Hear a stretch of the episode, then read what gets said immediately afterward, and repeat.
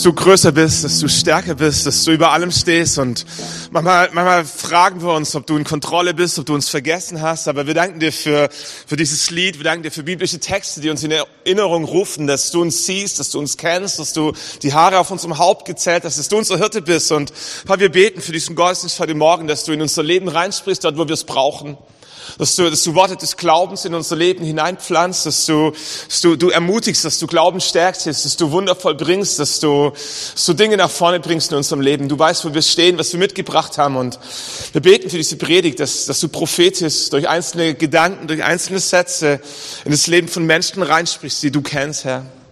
Weil wir danken, dass du größer bist und dass du stärker bist als all die Hürden, als die Berge, als all die Herausforderungen in unserem Leben. In Jesu Namen. Amen. Amen. Vielen Dank, herzlich willkommen euch allen. Schön, dass ihr da seid. Danke, dass ich da sein darf. Stefan Striefler, Pastor im Gospelhaus in Nördlingen äh, mit Standort in Aalen, Schwäbisch Hall, in Donauwörth. Und äh, es ist schön bei euch zu sein. Ich kenne Christian richtig gut, so von Pastor zu Pastor und ähm, krieg so ein bisschen mit, was bei euch geht und freue mich sehr über viele gute Entwicklungen und äh, schön, dass es geklappt hat heute Morgen. Äh, dieses Lied, das wir gerade gesungen haben, hat einer unserer Lobpreisleiter in Nördlingen geschrieben. Also bevor er nach Nördlingen kam, ist im Sommer erst angekommen. Markus Muntian. Ähm, seine Geschichte ist die, dass er seit eineinhalb Jahren äh, unter Long Covid leidet, hatte ähm, ziemlich am Anfang Corona äh, und es hat ihn richtig zerlegt. Es ist ein junger Mann, 30 Jahre alt, gesund, ähm, normales Körpergewicht, keine Vorerkrankung. Corona hat ihn getroffen und er ist richtig ausgenockt, einfach einfach schlapp, kraftlos, energielos, ähm, schnell müde und so. Ähm, Im Juli hat Gott ein Wunder getan. Viele Menschen haben zuvor schon für ihn gebetet und im Juli war eine Konferenz in Bad Gandersheim im Glaubenszentrum, wo er, wo er zuvor war, äh, für den Worship-Bereich verantwortlich. Und jemand hatte den Impuls, nochmal für ihn zu beten. Und er sagt, das war gefühlt so das tausend und zweite Mal, ähm, aber er sagt, die Gebet ist immer gut. Und so haben sie Hände aufgelegt, haben ihn gesegnet. Und ab diesem Tag, sagt er, äh, was kein Arzt vorher vorangebracht hat, wurde durch Gebet möglich und äh, sie sind umgezogen und er hatte auf einmal wieder Kraft. Es war nicht von heute auf morgen, aber innerhalb von vier Wochen von gefühlt null ähm, auf normale Kraft und so. Wir, wir haben Gas gegeben in der Gemeinde. Er war auf der Pastorenkonferenz vom BFP mit dabei Ende September und er kriegt eine Erkältung, kommt mit Erkältung nach Hause und es zerbröselt ihn komplett und er hat ihn besucht ein paar Wochen später sagt Stefan, ich war heute zum ersten Mal mit dem Hund Gassi, zehn Minuten auf dem E-Roller, mehr geht nicht. Und du stehst da und du, du kannst es nicht erklären. Schreibt jemand ein Lied, mein Gott ist größer, mein Gott ist stärker, egal wie hoch der Berg. Aber die Realität in seinem eigenen Leben ist, dass er, dass er kraftlos ist, dass er erschöpft ist. Er geht morgen, am Dienstag in Kur. Und wir beten, wir beten, dass Gott ein Wunder tut. Die Ärzte finden nichts. Sein medizinisch gesehen funktioniert alles. Blutwerte, Herz, Kreislauf. Und trotzdem ist einfach der Körper kraft- und saftlos und nicht immer kann man es erklären. Ähm, wir tun unser Bestes gemeinsam mit den großartigen Technikern, ähm, dass alle gut verstehen können. Wir wollen heute einen Bibeltext anschauen aus dem Lukas-Evangelium, wo es um Wunder geht. Äh, nicht nur um eines, sondern gleich um mehrere. Ähm, und wie soll man sagen, ist vielleicht nicht ein 24-Stunden-Tag, aber es wird beschrieben, wie wenn es so ein gewöhnlicher Tag im Leben von Jesus Christus aus Nazareth gewesen wäre. Der Tag beginnt oder die Nacht beginnt. Jesus war mit seinen Jüngern unterwegs äh, auf dem See Genezareth. Ein Sturm kam auf, was, was nicht außergewöhnlich ist. Dem See Genezareth gibt es immer wieder Stürme. Das hat mit der Topografie zu tun. Ähm, der, der See Genezareth liegt unter Meeresspiegel, muss nachschauen, 209 Meter unter dem Meeresspiegel. Nur 50 Kilometer weiter äh, ist das Hermon-Massiv, ein, ein Gebirgszug mit fast 3000 Meter Höhen, äh, Meter so hoch wie die Zugspitze, so größenordnungstechnisch. Und es führt dazu, dass die, die warm aufsteigende Luft vom, Luft vom See Genezareth immer wieder auf die Kaltluft vom, vom Hermongebirge trifft. Äh, und das führt zu Turbulenzen. Und deswegen gibt es in diesem kleinen See immer wieder recht heftige Stürme. Und die Jünger waren unterwegs mit Jesus. Er hatte sie gebeten, einzusteigen. Sie haben ihm vertraut. Und er führt sie mitten in den Sturm. Und als sie sich nicht mehr zu helfen wissen, Jesus schläft hinten im Boot, wecken sie ihn, Jesus steht auf und er gebietet dem Sturm und den Wellen. Und der Sturm und die Wellen gehorchen. Und es wird alles auf einmal ganz ruhig. Das Faszinierende an diesem Wunder ist, dass nicht nur die Wellen verstummen, äh, nicht nur der Sturm verstummt, sondern die Wellen auch. Was denn, der schon mal in der Badewanne ein bisschen Wellen gemacht hat als Kind äh, oder einen Pool zu Hause hat. Äh, so, wenn du da mal Wellen erzeugt hast, dann schwappen die Wellen noch relativ lange nach, selbst wenn du aufhörst, weiter Wellen zu verursachen. So, in der Regel, selbst wenn der Sturm sich legt, sind die Wellen weiter aktiv und es braucht eine Zeit, bis die Wellen sich beruhigen. So, jetzt könnte man sagen, na ja, vielleicht war es ja Zufall. Die Jünger wecken Jesus, Jesus steht auf und er bietet dem Sturm und zufällig hört der Wind auf. Passiert ja von Zeit zu Zeit, dass Winde auch vorüberziehen. Aber das Wunder an dieser Geschichte ist, dass nicht nur der Sturm verstummt, sondern die Wellen auch und die Jünger realisieren, hier passiert was Außergewöhnliches und sie fangen an zu staunen und sagen, wer ist dieser, dass ihm selbst der Wind und die Wellen gehorchen? Jesus mit seinen Jüngern kommt am Ufer gegenüberliegend an und sie treffen auf den sogenannten Gerasener. Der hat gar keinen Namen, sondern es äh, war das Gebiet der Gerasener und dort lebte er, ähm, nicht im Dorf, sondern auf dem Friedhof. Er war wie auch immer besessen von irgendwelchen Geistern, die Kontrolle über sein Leben bekommen hatten. So, er war nicht mehr Herr seiner eigenen Sinne. Man hat versucht, was man konnte, mit, mit gut zureden, mit Belohnung, mit Strafe, mit Festbinden, mit Einsperren. Und als man sich nicht mehr zu helfen wusste, hat man ihn gebeten, wenigstens das Dorf zu verlassen und niemanden mehr zu drangsalieren. Und so hauste er auf dem Friedhof, dort wo die Toten waren. Er war nackt, er hat sich die Kleider vom Leib gerissen, die Ketten, so viel Kraft hatte er gesprengt und dort hauste er einsam und verlassen und jeder hatte Angst vor ihm. Jesus kommt an mit seinen Jüngern, begegnet ihm, gebietet den Dämonen, diesen bösen Geistern in ihm. Und das Wunder passiert. Diese Dämonen fahren aus und er wird ganz normal. Und das heißt, und er saß mit Jesus und seinen Jüngern am Lagerfeuer und sie erzählten sich ein paar gute Geschichten. Das Dorf hat von der Story nur mitbekommen, weil auf einmal die Schweinshirten ins Dorf gerannt kamen völlig außer Sicht. Warum? Weil ihre ganze Schweinsherde sich in den See Genezareth gestürzt hat, die Klippe runter. Und so, so eine kleine äh, Bagatelle. Äh, eigentlich geht es um diesen Gerasener, der frei wird. Aber Lukas, der ein Arzt war, der gut recherchiert hat, erzählt auch von diesem Nebengedanken, dass die Schweine sich die Klippe runterstürzen in den See Genezareth. Und es ist außergewöhnlich. Weiß nicht, ob du schon mal Tierdokumentationen gesehen hast im wilden Afrika oder in der Arktis, egal ob auf dem Land oder auf dem Meer. Es gibt kein Tier, das Suizid begeht. Das gibt's nicht. Jedes Tier hat in sich einen intrinsischen Lebenswillen oder einen Überlebenswillen und kämpft bis zum letzten Atemzug. Wenn du mal gesehen hast, wie so eine kleine Gazelle mit dem Löwen ringt bis zum letzten Atemzug und nicht aufgibt, der weiß, dass in jedem Tier der Wunsch zu leben steckt. Und wiederum könnte man sagen, ja, wie Zufall, vielleicht ist er auf einmal normal geworden, sind die Synapsen wieder zurechtgekommen und so. Aber das Faszinierende an diesem Wunder ist, dass nachweislich Dutzende von Schweinen sich die Klippe runterstürzen in den See Genezareth und die Dorfbewohner kommen angelaufen. Warum? Weil sie sowas noch nie erlebt hatten.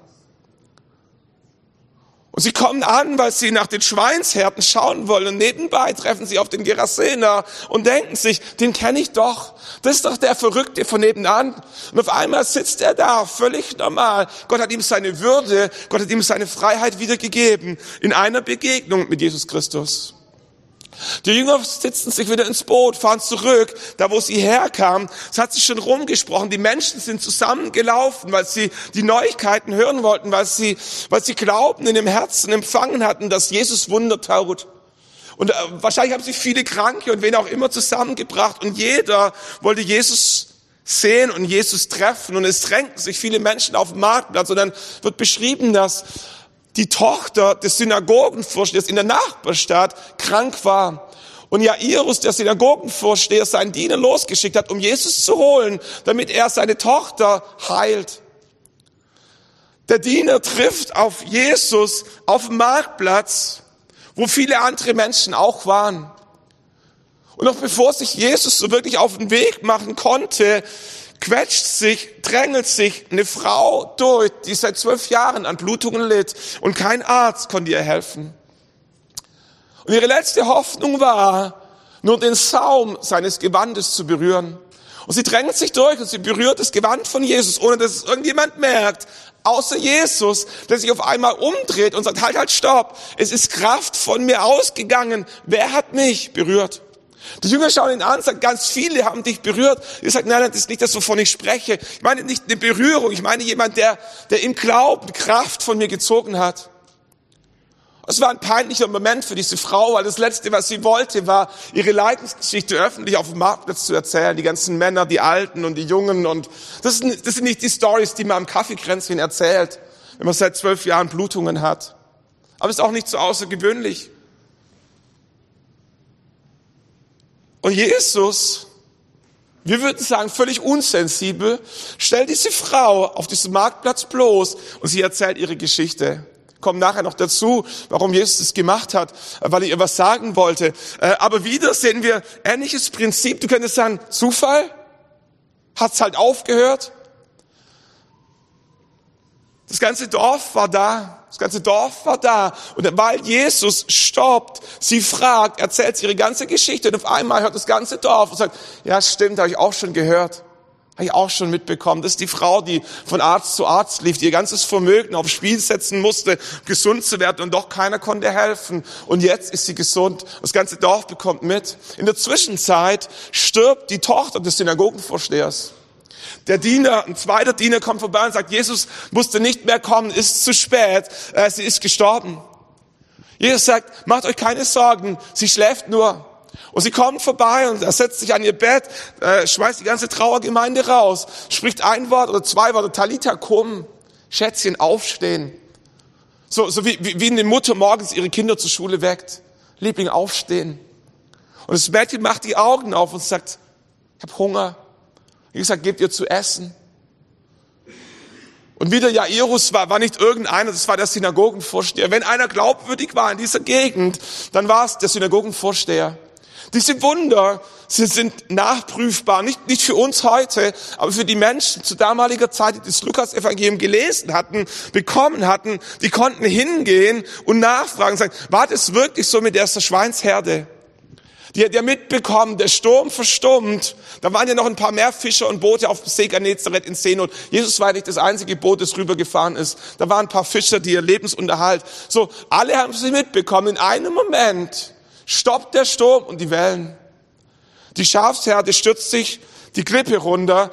Die Frau erzählt ihre Story auf dem Marktplatz. Und ja, Iris kannte auch jeder. Für die Menschen in damaliger Zeit waren das nicht irgendwelche nette Anekdoten, es waren Geschichten, die sie nachprüfen konnten. Geschichten, die eine Botschaft deutlich machen. Für Jesus ist das Übernatürliche das Natürliche. Für dich ist das ein Wunder, für mich auch. Für Jesus war das Business as usual. Das war kein besonderer Tag. Jesus ist nicht abends ins, ins Bett gegangen und hat gesagt, das habe ich noch nie erlebt, wie, wie das heute geflutscht ist. Für Jesus war es ein gewöhnlicher Tag. Warum? Weil für Jesus das Übernatürliche das Natürliche ist. Ich, ich staune immer über, über Musiker, ich bin komplett unmusikalisch.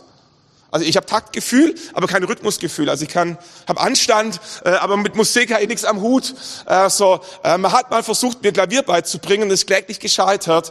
Äh, ich und meine Lehrerin waren verzweifelt und am Ende war ich auf dem Sportplatz. Das ist irgendwie einfacher gegangen. So, aber mit, mit Musik, bisschen, bisschen äh, Blockflöte und so. Also es war von Anfang an schwierig. Und da treffe ich auf Menschen, die sagen, oh, ich, ich, äh, mein nächstes Instrument ist, ist Bass. Gitarre spiele ich schon, E-Gitarre spiele ich schon, Klavier kann ich auch. Ich glaube, ich probiere mal Bass und ich denke mir, wie geht das? Kennt kennt ihr die Typen? Die, die einfach durchwechseln äh, von einem Blasinstrument zum nächsten Blasinstrument. Für, für mich sind das alles Genies. Also wer, wer auf zwei und vier klatschen kann, ist schon großartig. Für mich, ich brauche immer so ein bisschen optisch Anleitung oder schau nach rechts und links und so, sonst bin ich völlig daneben. Dann gibt es wiederum andere Menschen, die sind sportlich, äh, die, die können einfach alles, was mit Bällen zu tun hat, funktioniert für die ob das Tischtennis ist oder Tennis oder Badminton oder Squash, äh, irgendwie, ich sag mal nicht grundverschiedene Sportarten, aber unterschiedliche Bewegungsabläufe. Aber es gibt Menschen, die haben es einfach als Grundbegabung, dass sie sportlich sind. Die können Fußball, die können ein bisschen Volleyball, die können einen Basketballkorb treffen. Das ist ihnen einfach irgendwie in die Wiege gelegt. Andere Menschen sind handwerklich begabt, die können, die können dir vom Wasserhahn zum Auto alles reparieren. Ich habe gehört, es gibt Kinder, drei, vier, fünf Jahre, die sitzen vom Fernsehen äh, und die schauen chinesische Filme und die verstehen das. Warum? Weil sie Chinesen sind. Wir stehen da und denken, wie geht es? Wie, wie, wie, wie kann ein Kind Chinesisch sprechen? Es ist, ist für uns unverständlich, wie wir diese Sprache, diese Schriftzeichen lernen können. Aber es gibt über eine Milliarde Menschen auf diesem Planeten, die sprechen Chinesisch fließend und das strengt sie nicht mal an. Warum? Weil es ihre Muttersprache ist. Wisst ihr, Jesus kommt vom Himmel, ausgesandt vom Vater. Für ihn ist der Himmel das Übernatürliche, das Transzendente. Das ist für ihn normal. Jesus muss sich nicht anstrengen, übernatürlich zu sein, weil das sein Wesen ist. Genauso wie ein Musiker sich nicht anstrengen muss, musikalisch zu sein, ein Sportler sportlich, ein Handwerker handwerklich begabt oder ein Chinese eben Chinesisch spricht. Für Jesus ist das Übernatürliche, das Natürliche. Und diese, sag mal, Episode, dieser Auszug aus dem Lukas-Evangelium macht deutlich, Jesus ist durch und durch übernatürlich.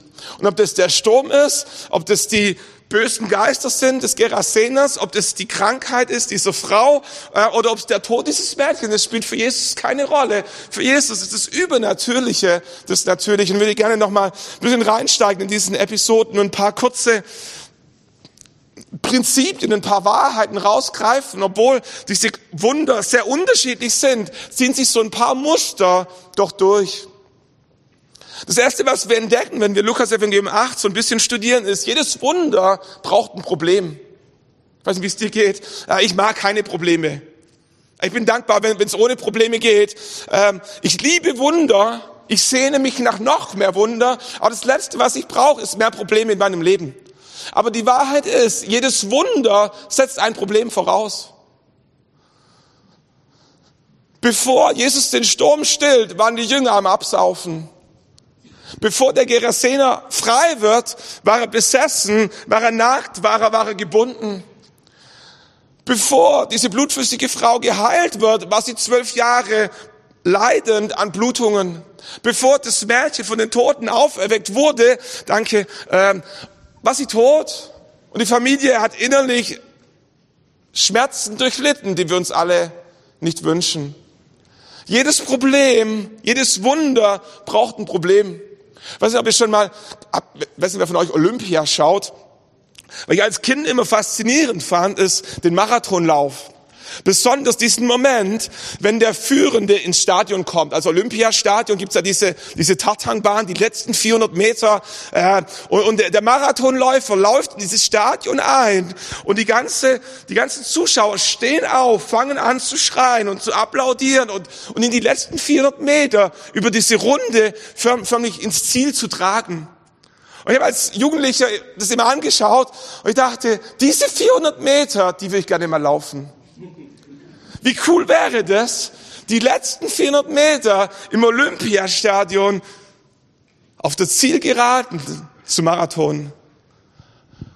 Was ich scheue wie die Pest, sind die 42 Kilometer zuvor. Kennt ihr das? So, die letzten 400 großartig, Jo, so, aber, aber zu einem Marathon gehören nicht nur die letzte Runde im Stadion, zu einem Marathon gehören über 40 Kilometer einsam in der Hitze auf der Asphaltstrecke ohne viel Applaus mit viel Schmerzen. Und bei Wundern ist leider oft genauso. Jedes Wunder braucht ein Problem. Ich war kurz vor Weihnachten auf einem Benefizkonzert.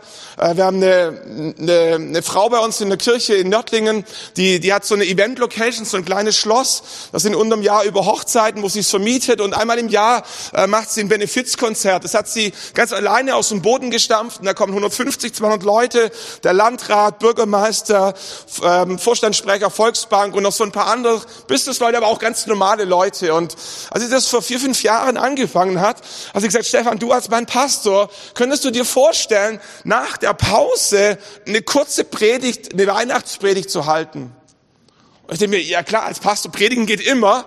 Und so Termin eingetragen, ich komme dort an, kenne niemanden außer sie. 150 fremde Leute schauen mich an, die nicht unseren Stil von Predigt gewöhnt sind, die einfach nur ein Konzert hören wollten. Inzwischen ist es zu einer Tradition geworden. Einmal im Jahr bin ich da, der Landrat freut sich und sagt, Herr Stiefel, großartig, dass Sie da sind. Wir freuen uns wieder. Dieses Jahr, also dieses Weihnachten letztes Jahr äh, im Dezember äh, haben die mit 200 Leuten, also sie sammeln immer für Schulen in Afrika, das ist ein Projekt, das unser Landrat auf dem Herzen hat, 1000 Schulen für Afrika, 200 wurden schon gebaut, ein Großteil aus unserem Landkreis finanziert äh, und viele aber auch deutschlandweit, wo Landrat eben Kontakte hatte. An diesem Abend wurden Spenden gesammelt in Höhe von ca. 130.000 Euro. Da waren drei, drei Unternehmer oder drei Leute drin gesessen, die ich nicht kenne, die gesagt haben, Herr Landrat, wir finanzieren eine Schule ganz alleine. Am Ende von dem Abend kam eine junge Frau auf mich zu und sagt, Herr Striefler, kann mich noch erinnern, als ihre allererste Predigt vor vier Jahren. Das war der Tiefpunkt meines Lebens. Sie hatte einen unerfüllten Kinderwunsch. Sie war zu diesem Konzert gekommen und das Letzte, was sie erwartet hat, ist ein Wunder. Sie war einfach zum Weihnachtskonzert eingeladen worden, da war sie nun. Ich habe eine kurze Predigt gehalten, ohne zu wissen, dass sie da drin sitzt. Und Weihnachten geht's über die Geburt Jesu. Ich habe erzählt über die Geburt meiner Kinder und so. Und dann kommt sie am Ende des Abends. Der Abend war schon der, der, die Veranstaltung vorbei und sitzt mit Marie aus unserer Gemeinde zusammen und erzählt ihre Geschichte. Und gefühlt nachts um halb zwölf, als alle weg waren, manche die Augen zu, falten die Hände und beten für diese junge Frau, dass Gott ein Wunder tut. Sagt der Herr Striefler, ich erinnere mich noch an die Predigt vor vier Jahren. Es war der Tiefpunkt meines Lebens. Heute ist mein Sohn drei Jahre alt. Wisst ihr, jedes Wunder braucht ein Problem. Niemand von uns sehnt sich nach Problemen. Ist auch nicht die Botschaft meiner Predigt. Ähm, aber, aber wenn du in Problemen und Herausforderungen drinsteckst, dein Problem muss nicht das letzte Wort in deinem Leben sein. Zweiter Gedanke. Probleme stressen Jesus nicht. Probleme stressen Jesus nicht. Jesus hatte keine Panik im Sturm. Jesus war nicht verängstigt von dem wilden Gerasener. Jesus war nicht in Eile, äh, als der, der Diener kam mit der kranken Tochter zu Hause. Jesus hatte auch kein, keine Panik in den Augen, als das Mädchen gestorben war. Probleme stressen Jesus nicht. Warum? Weil Jesus weiß, wer der Chef im Ring ist. Weißt du, wie deine Beziehung zu Hunden ist? Meine ist so ein bisschen ambivalent. Ähm, als Kind mochte ich Hunde, dann habe ich irgendwie ein, zwei schlechte Erfahrungen mit Hunde gemacht, dann war ich sehr vorsichtig mit Hunden, inzwischen bin ich 100 Kilo Lebendgewicht und so und die Hunde haben vor mir Angst, äh, die Kleinen und so, dann gibt es ein paar große Hunde und so, äh, diese Marie, wo ich erzählt habe, die hat zwei Dobermänner, wunderschön äh, und, und wenn sie mit im Raum ist, denke ich mir, was für großartige Hunde. Aber, aber wenn sie sagt, du, ich muss kurz in die Küche, ich komme gleich wieder, denke ich mir, bitte nimm die Hunde mit. Weil, weil, weil ich weiß, dass sie Autorität über diese Hunde hat und ich nicht. Und weil ich irgendwie spüre, dass diese Hunde spüren, dass ich Angst habe, sobald das Herrchen aus dem Haus ist. Jesus hatte keine Angst vor diesen Problemen. Warum? Weil er wusste, wer der Chef im Ring ist. Wir haben einen jungen, jungen Mann bei uns in der Gemeinde, der hat äh, eine deutsche Dogge zu Hause. Die, die frisst ihn mit Haut und Haaren, so schnell kann er gar nicht gucken, der ist ein Kopf kleiner wie ich. Aber wenn du mit dem sprichst und der dir erklärt, wie das funktioniert, sagst du, okay. Sagt er, Stefan, alles was du machen musst, ist dem Hund erklären, wer der Chef im Ring ist. Und wenn der Hund verstanden hat, dass du das Herrchen bist, ist alles easy. Und wenn du ihn hörst, wie er über seinen Hund spricht, kannst du dir leibhaftig vorstellen, wie die deutsche Dogge weiß, dass er der Chef zu Hause ist. Wir lesen im Lukas-Evangelium 8, Vers 28, als nun Jesus sah, als nun der Gerasener Jesus sah, schrie er auf, warf sich vor ihm nieder und rief mit lauter Stimme, was habe ich mit dir zu schaffen, Jesus, Sohn des höchsten Gottes, ich bitte dich, quäle mich nicht. Jesus hatte nämlich dem unreinen Geist geboten, aus dem Menschen auszufahren. Fazit der Geschichte, die Dämonen wussten, wer Jesus war. Dein Problem, weißt wer Jesus ist. Deine Krankheit, weißt wer Jesus ist. Deine Herausforderung, weißt wer Jesus ist. Probleme stressen Jesus nicht, weil Jesus der Chef im Ring ist. Dritter Gedanke. Die meisten Unfälle passieren im Haushalt, die meisten Wunder auch. Versicherungen sagen uns, die meisten Unfälle passieren im Haushalt. Die Bibel sagt uns, die meisten Wunder auch. Jesus stillt den Sturm. Wo? im Boot. Jesus heilt oder befreit den Gerasener wo? Auf einem Friedhof. Jesus heilt diese blutflüssige Frau wo? Mitten auf dem Marktplatz. Jesus heilt dieses, oder weckt dieses Mädchen von den Toten auf wo? Zu Hause in dem Kinderzimmer. Die meisten Wunder in der Bibel sind nicht an einem heiligen Ort im Tempel passiert oder in der Synagoge, sondern im Alltag, im Haushalt, in der Schule, auf dem Weg zur Arbeit, am Brunnen, wo immer die Menschen eben waren. Dein Wunder kann überall passieren. Die meisten Wunder passieren im Alltag. Schon drei, vier Jahre dürfte das her sein. Ich sitze im Büro bei uns im Gospelhaus, schreibe an meiner Predigt, war Freitagnachmittag. Äh, meine Frau war auf dem Weg, die Kinder zu den Rangern zu fahren. Und ich sitze da, denke mir nichts Böses, kriege ich einen Anruf von einer Frau, die ich nicht kannte. Sagt, Herr Striefler, äh, sind Sie es? Ich sage, ja, Herr Pastor Stefan Striefler, Gospelhaus, Nördlingen und so. Sagt, ja, ähm, Ihre Frau hat den Autounfall, können Sie kommen? Ich sage, ich kann schon kommen, aber ich brauche eine halbe Stunde. Ich bin mit dem Fahrrad da, ich muss schnell nach Hause das Auto holen. Sagt sie, nee, nee, ähm, das dauert zu lange. Wo sind Sie denn? Ich sage, ich bin hier im Büro. Sagt sie, kann ich Sie abholen? Wildfremde Frau, sag ich, wenn Sie meinen, dass es Not tut, ja klar. Und so, ich gehe runter, sie, sie kommt fünf Minuten später. Äh, und ich dachte irgendwie, meine Frau hat irgendwie, irgendwie einen kleinen Auffahrunfall und wo an der Ecke geschrammt beim Ausparken oder so. Ähm, und, und konnte nicht ganz verstehen, warum das jetzt so dringend war. Aber war ja nett, dass die Dame mich abholt. Und auf dem Weg dorthin und so, ich immer noch in diesem Bild, meine Frau hat einen kleinen Auffahrunfall. Äh, vielleicht die Frau, haben Sie gesehen, was passiert ist? Sagt sie, nee, nee, ich bin erst später dazu gekommen, ich kann es Ihnen auch nicht ganz genau erklären und so. Ähm, und wir fahren aus dem einen Dorf raus und auf einmal ist die Straße gesperrt. Steht Feuerwehr da und die leiten den Verkehr um. Ich denke, Alter, was ist hier passiert? Fährt die Frau auf den Feuerwehrmann zu und sagt, ja, hier ist der Mann von der Frau da vorne. Und wir, wir fahren an, wenn alle anderen umgeleitet werden, fahren wir an dem Feuerwehrauto vorbei auf die Unfallstelle zu. Äh, und so aus dann 300, 400 Metern und dann sieht man das dann, ja. Krankenwagen, Feuerwehr, Polizei, Blaulicht. Und ich denke mir, Alter, was ist hier passiert? Und ich komme dort an, steigen meine Kinder aus dem Polizeiauto aus. Meine Frau beim Krankenwagen gelagert und so. Und die gute Botschaft war, dass es ihr grundsätzlich gut ging. Was ich im Nachhinein verstanden habe, ist, wie der Unfall passiert ist. Meine Frau war unterwegs, meine Tochter auf dem Beifahrersitz, unser Jüngster hinten im, damals noch im Kindersitz, äh, hinter meiner Frau und sie fährt auf der Landstraße, will die Kinder zu den Rangern bringen und ähm, wie man halt auf so Landstraße fährt, Tempo 100, ähm, ordnungsgemäß. Und da war ein junger Mann, der hatte mit 17 einen Führerschein für seine Arbeitsstelle, aber nicht fürs Privatleben. Und, und links dran war, war ein Hof und er musste nur schnell aufs Feld äh, den anderen Kollegen ablösen. Ähm, so und fährt über diese Landstraße drüber und sieht meine Frau nicht kommen. Und meine Frau sagt, ich sah ihn auch nicht kommen. Ich kann mir nicht erklären, wo der Mann herkam. Aber auf einmal war vor mir so, so ein VW-Transporter. Und meine Frau fährt ungebremst mit Tempo 100 in diesen VW-Transporter rein. Den katapultiert aufs Feld, überschlägt Bei ihr riesen Crash vorne drin, die Airbags gehen auf. Sie steigt aus dem Auto aus, hat Schmerzen im Nackenbereich, den Kindern geht's gut.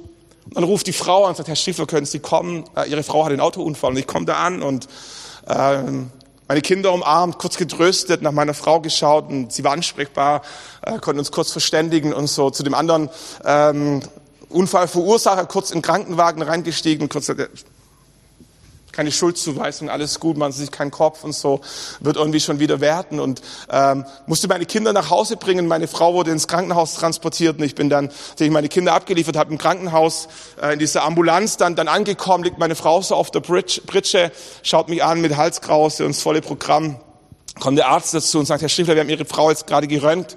Ähm, der Nackenbereich ist, der Wirbel ist gebrochen. Wir müssen operieren äh, und eine Platte einsetzen, dass das wieder äh, zusammenwächst und so. Aber wir, wir machen noch ein paar Untersuchungen. Was sitzt du da als Pastor und hast irgendwie kein Lobpreisteam und kein Gebetsteam und niemand, der den Rücken stärkt und einmal bist du da in deinem Alltag und hast du und Jesus.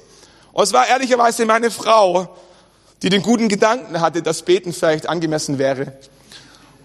Und meine Frau schaut mich an und sagt, du Schatz, kannst du vielleicht beten? Und, und mir war gar nicht nach Beten, ich habe mich nicht glaubensvoll gefühlt. Da, die ganzen Bibelstellen,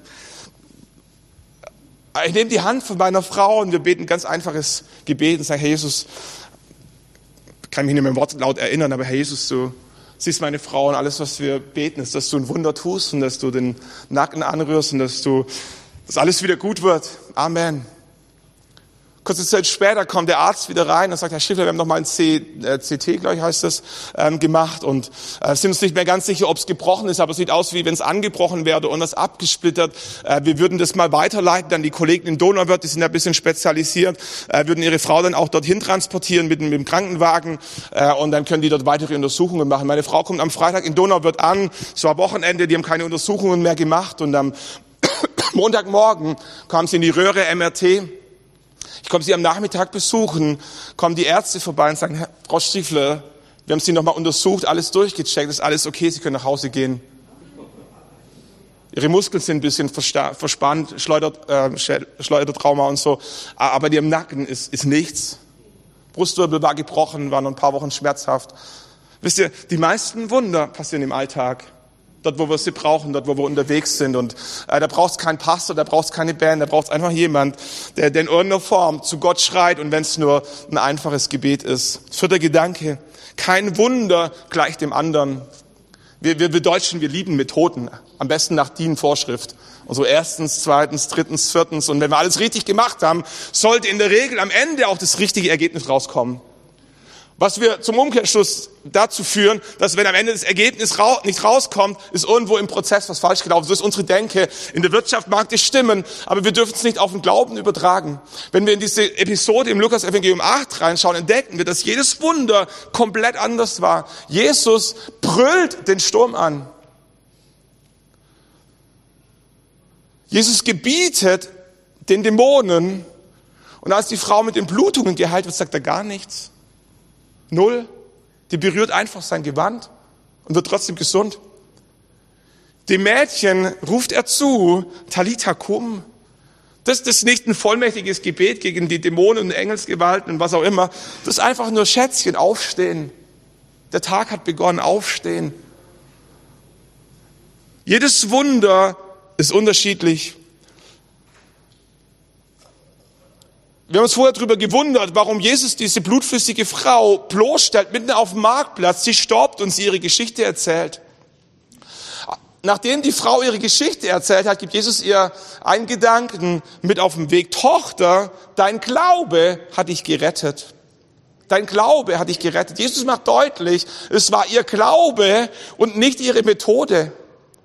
Stell dir vor, Jesus hätte diese Frau nicht gestoppt. Die wäre nach Hause gegangen, dachte sich, so funktioniert es also. Man muss das Gewand von Jesus berühren, am besten im unteren Drittel, dann funktioniert es am besten. Die Frau hätte vier Wochen später Migräne gehabt oder ein halbes Jahr später wäre ihr Kind krank geworden. Was hätte sie gedacht? Wo ist dieser Jesus von Nazareth? Ich muss sein Gewand berühren und sie wäre durch halb Israel gereist, um Jesus zu finden, weil sie dachte, es ist die Methode gewesen, die sie geheilt hat.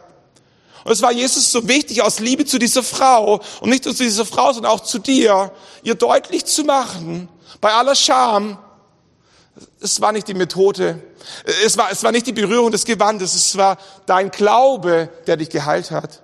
Und Glaube kann ganz unterschiedlich auch sein. Dein Glaube kann sich anders manifestieren als mein Glaube. Aber am Ende heilt Gott. Aber Gottes Wunder wird oft, nicht immer, aktiviert durch unseren Glauben, aber nicht durch eine Methode. Fünfter Gedanke. Wunder beginnen, wenn wir aufgeben und Jesus übergeben. Das Wunder des Stillungs des Sturms beginnt wann? Als die Jünger Jesus aufwecken. Und ich denke mir, was für ein peinlicher Moment. Man muss sich das vorstellen. Petrus war, Petrus war Fischer. Petrus hatte eine große Klappe und Petrus wusste, wie das Leben funktioniert.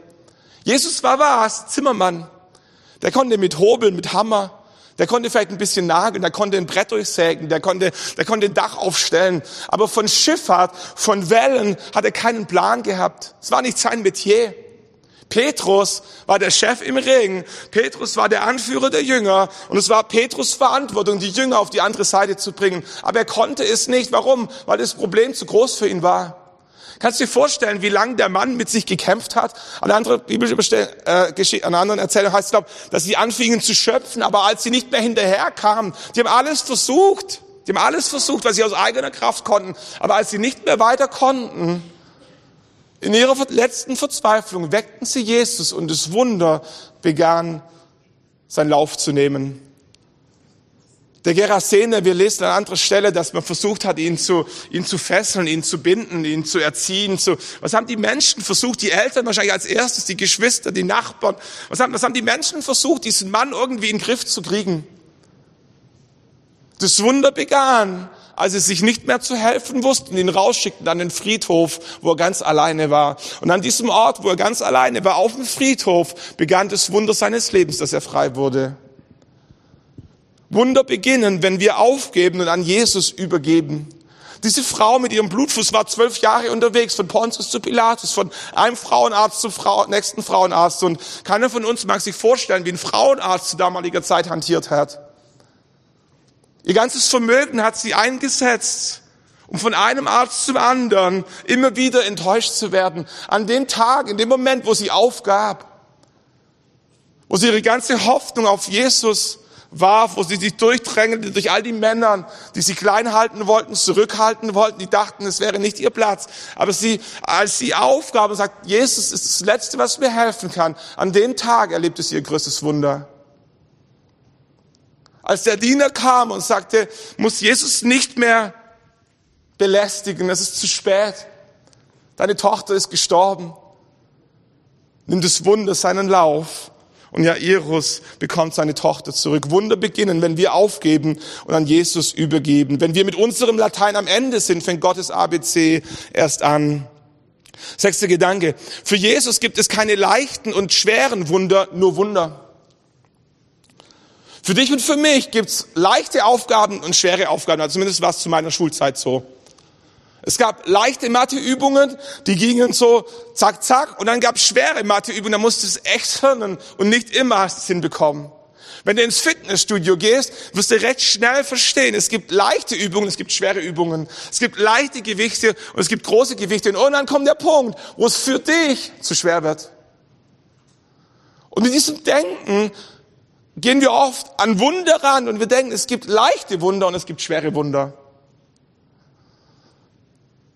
Noch während er redete, heißt es da, kommt einer aus dem Haus des Synagogenvorstehers und sagt, deine Tochter ist gestorben, mühe den Meister nicht weiter. Was will er sagen? Ist zu schwer geworden. Ist zu schwer geworden. Sie ist gestorben. Scheinbar hatten sie genügend Glauben. Also er, der Synagogenvorsteher, sein Diener, die ganze Sippe, als die Tochter nur krank war, hatten sie genügend Glauben, dass wenn Jesus im Haus gewesen wäre oder wenn Jesus kommen könnte, Jesus in der Lage wäre, das Fieber oder ihre Krankheit zu vertreiben. Jetzt war aber Jesus nicht im Haus und das Mädchen war gestorben und auf einmal innerlich in ihrem Glauben der Schalter umgelegt hat. Jetzt ist es nicht mehr möglich. Bemühe den Meister nicht mehr. Weißt du, weißt du was, kennst du das so in deinem Leben? Situationen, wo wir, wo wir Glauben für haben, weil wir es schon erlebt haben, weil es der Nachbar erlebt hat, weil wir es in unserer Gemeinde erlebt haben. Und dann gibt es so Themen, Krebs oder wie, wie immer die, die bei dir heißen, wo wir denken, schade, wäre schön gewesen, aber, aber jetzt ist Krebs. Jetzt ist die Diagnose schwarz auf weiß, unfruchtbar oder whatever. So, ähm, für Jesus gibt's keine leichten und schweren Wunder. Für Jesus gibt's nur Wunder. Als Jesus das hörte, antwortete er ihm, fürchte dich nicht, glaube nur und sie wird gerettet werden. Er aber ergriff ihre Hand und rief, Talita kum, Mädchen, steh auf. Und sie setzt sich auf in ihrem Bett und Jesus sagt, gebt ihr zu essen. Für Jesus gibt es keine leichten und schweren Wunder, nur Wunder. Wir hatten kurz vor Weihnachten eine Familie bei uns im Gospelhaus in Aalen, die kommt noch nicht so lange, aber seit einiger Zeit. Wir, wir kennen vor allem die Frau. Ähm, ich hätte die Details gar nicht so genau äh, sagen müssen, unseren Campuspastor fragen, aber ähm, kurz vor Weihnachten werden, wird ein, werden die Kinder krank, das Mädchen ein bisschen, der Junge mehr. Die Frau war noch unterwegs und der Mann realisiert mit dem Sohn, das geht irgendwie in die völlig falsche Richtung und merkt, irgendwas ist da nicht mehr normal. Also das ist nicht, das ist nicht eine normale Erkältung. Sie dachten, sie dachten, der schläft, der muss sich ausruhen, der ist schlapp, aber irgendwie realisiert er, irgendwas ist hier, irgendwas ist hier strange. Seine Frau kommt nach Hause und sie schauen sich das nochmal an und entscheiden, den Notarzt zu rufen. Der Notarzt kommt rein, schaut den Kleinen an und in dem Moment, wo er anfängt, die Augen aufzumachen und nach den Pupillen zu schauen, ob sie reagieren, realisieren sie, hier ist irgendwas richtig Schlimmes im Gange. Der Kleine kommt ins Krankenhaus und untersuchen den. Es war nicht Corona, aber irgendwie so ein anderer Virus. Und ich kriege die Zahlen vielleicht nicht ganz genau zusammen, aber wenn ich es richtig abgespeichert habe, hatte die Tochter irgendwie so einen Entzündungswert von 14. Ähm, und, und die war schon schlapp und er hat einen Entzündungswert von 46. Und ab 40 sagen die Ärzte, ist akute Lebensgefahr. Ich bringe den Jungen auf, auf die Intensivstation und sagen, sagen ihnen, das Wunder, das wir jetzt brauchen, ist, dass ihr Sohn überhaupt aufwacht. Aber Sie müssen davon ausgehen, dass wenn Ihr Sohn aufwacht, dass er bleibende Schäden davon tragen wird. Und die fangen an, per WhatsApp die Gemeinde zu informieren und verschiedene Menschen fangen an, Sturm zu beten. Und am nächsten Tag wacht der kleine Junge auf der Intensivstation auf und sagt, ich habe Hunger, könnt ihr mir was zu essen bringen? Wird ein paar Tage später nach Hause entlassen, hat noch heftige Kopfschmerzen, aber ansonsten kann gesund. Für Gott gibt es keine kleinen und großen Wunder, leichte und schwere Wunder. Für Gott gibt es einfach nur, nur Wunder. Letzter Gedanke, Wunder beginnen mit dem ersten Schritt. Wir werden gleich noch zusammen beten, falls du ein Wunder brauchst in deinem Leben, egal ob groß oder klein, und einfach Raum schaffen, Hände aufzulegen und glauben, dass, dass Gott Wunder tun kann. Nicht wir, aber, aber Gott schon, nicht die Methode, aber, aber einfach, wenn, wenn, wenn Gott ein Wort spricht, dann passieren Dinge. Was wir sehen können in diesen Wundern, ist, dass jedes Wunder beginnt mit dem ersten Schritt. Bei der Stillung des Sturms war der erste Schritt, dass die Jünger den Mut hatten, Jesus zu wecken. Ihre Scham überwunden, ihren Stolz beerdigt und einfach Jesus zu wecken in diesem Boot, als er schlief. Da war noch gar nichts passiert. Jesus war wach, aber der Sturm tobte immer noch. Das war der erste Schritt. Das war der erste Schritt.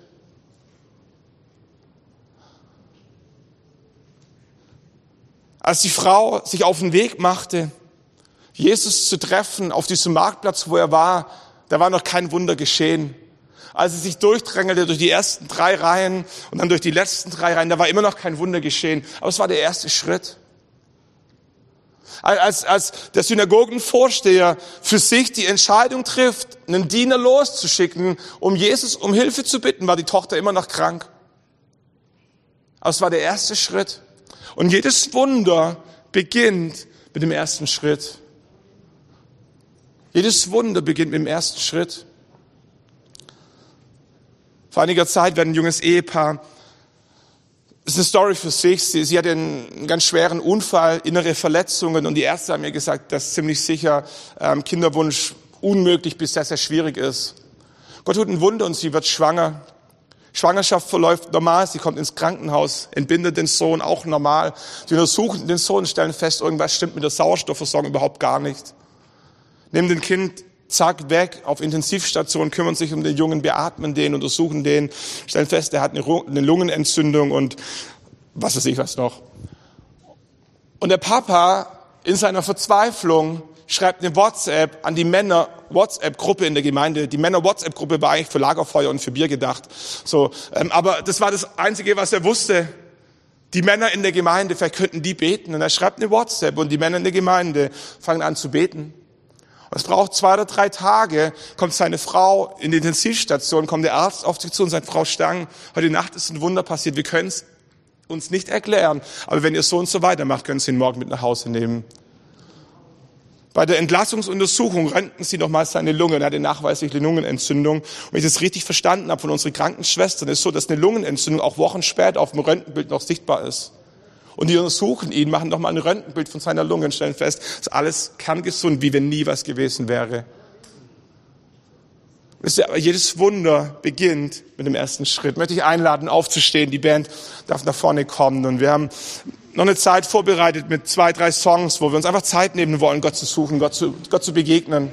Kannst es auf deinem Platz machen kann ich für dich innerlich zu Gott schreien. Aber wenn du möchtest, bist du auch ganz herzlich eingeladen, einfach nach vorne zu kommen. möchte das Gebetsteam und die Gemeindeleitung bitten, dass wir uns einfach zur Verfügung stellen. Nicht wir machen das Wunder, nicht wir haben die Methode, aber wir können uns eins machen mit dir.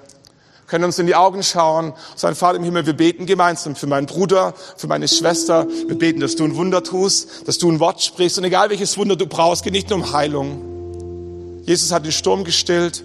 Jesus hat den Gerasener frei gemacht. Gibt so viele Menschen, mit denen ich spreche, die Schlafstörungen haben.